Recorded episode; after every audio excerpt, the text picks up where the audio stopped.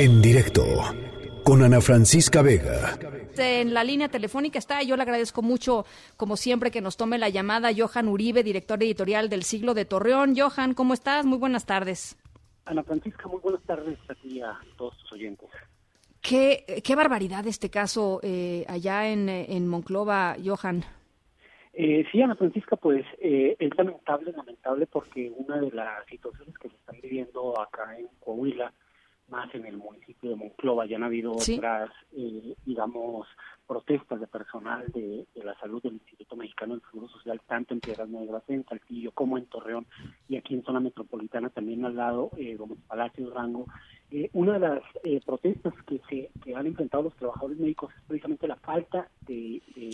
eh, insumos con los cuales tratar el tema del coronavirus y esto es lo que ha detonado, digamos, en un ambiente un tanto de, incertidumbre, no solamente dentro del personal médico en la Francisca, sino dentro de la población en general, porque vamos, eh, la, lo, lo, que se pregunta la mayoría de la gente en Monclova y en Cobla es qué está pasando si ni siquiera el Estado cuida a los médicos que son los encargados de, del tema de salud, qué va a pasar con el, con el público en general, ¿no?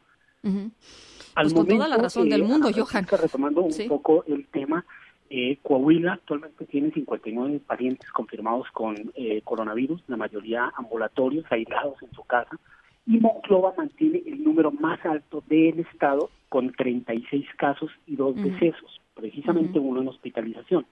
Eh, Torreón tiene nada más 8 al lado de, de Saltillo que tiene 12 eh, incluyendo dos menores. Este tema eh, ha causado bastante eh, polémica porque varias de los de las personas que laboran en esta clínica número 7 del Seguro Social de Monclova manifestaron a los medios de comunicación que habían hablado con el director del Seguro Social del hospital de este, donde, donde suceden estas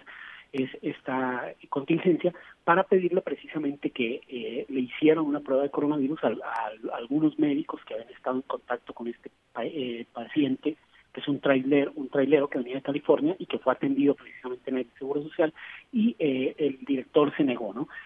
lo más reciente que tenemos también es la reunión que hubo por parte del jefe de la División de Riesgos de Trabajo del IMSS que vino a Monclova a una reunión de trabajo con el gobernador Miguel Ángel Riquelme, precisamente para hablar del tema del Hospital del Seguro Social de Monclova, y ahí se anunció el despido del director general de, de esta clínica, Ana Francisca, y eh, quedó a su, en su lugar como nuevo director un médico, Víctor Hernández Barbachano, que se desempeñaba como coordinador general ahí en esta misma clínica. Eh, el anterior era un, un, director más administrativo, menos, menos médico, y este es como un panorama de lo que ha estado sucediendo en el caso de Moncloa. Y se, se, destituyó a este director porque este director, eh, digamos, él tampoco tenía insumos o los tenía guardados o... No, lo, lo que se está enfrentando a Ana Francisca Vega, eh, los trabajadores del sector salud, por lo menos aquí en el, en el estado de Coahuila, te repito, un tanto en La Laguna, eh, igualmente en Gómez Palacio, que, que en la, una de las clínicas del Seguro Social de Gómez Palacio, recuerdas, Ana Francisca, eh, es donde falleció la, la segunda persona por COVID-19 en México. Falleció precisamente en una de las clínicas del Seguro Social, donde se aisló al personal del Seguro Social que tuvo contacto con este paciente y hasta el momento ninguno ha dado positivo, no se, no, no ha presentado eh, COVID-19 o coronavirus. Eh, pero en general la, la, lo que platica la gente es eh, la inconformidad que tienen al no recibir respuesta por parte de sus directores. Sin embargo, tampoco es que los directores tengan como que a la mano la facilidad de sacar pruebas, uno porque no hay, y dos, porque tampoco hay material como cubrebocas, trajes especiales, guantes para poder atender a los pacientes que son sospechosos o a quienes se les realizan este tipo de pruebas. Hoy eh, la Secretaría de Salud del Estado, a la Francisca, que no es la de la, Secretaría eh, Federal, digamos, de Salud, eh, le entregó a, a, los, al personal que trabaja ahí en el, en el Hospital del Seguro Social de Monclova kits de eh, atención a pacientes sospechosos de COVID. Eh, en medio ahí de, la polémica, en medio de la protesta, eh, comparecieron funcionarios públicos con los medios de comunicación para externar, digamos, su,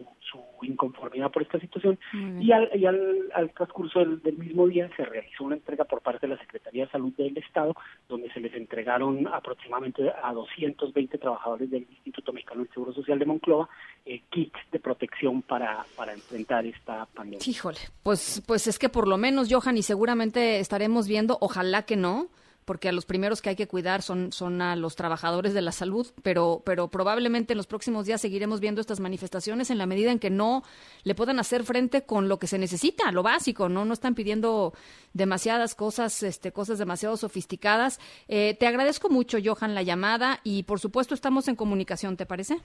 Claro que sí, Ana Francisca, aquí estamos a tus órdenes. Te mando un abrazo a ti y a todos. Igualmente, un abrazo. Cuídate mucho. En directo con Ana Francisca Vega.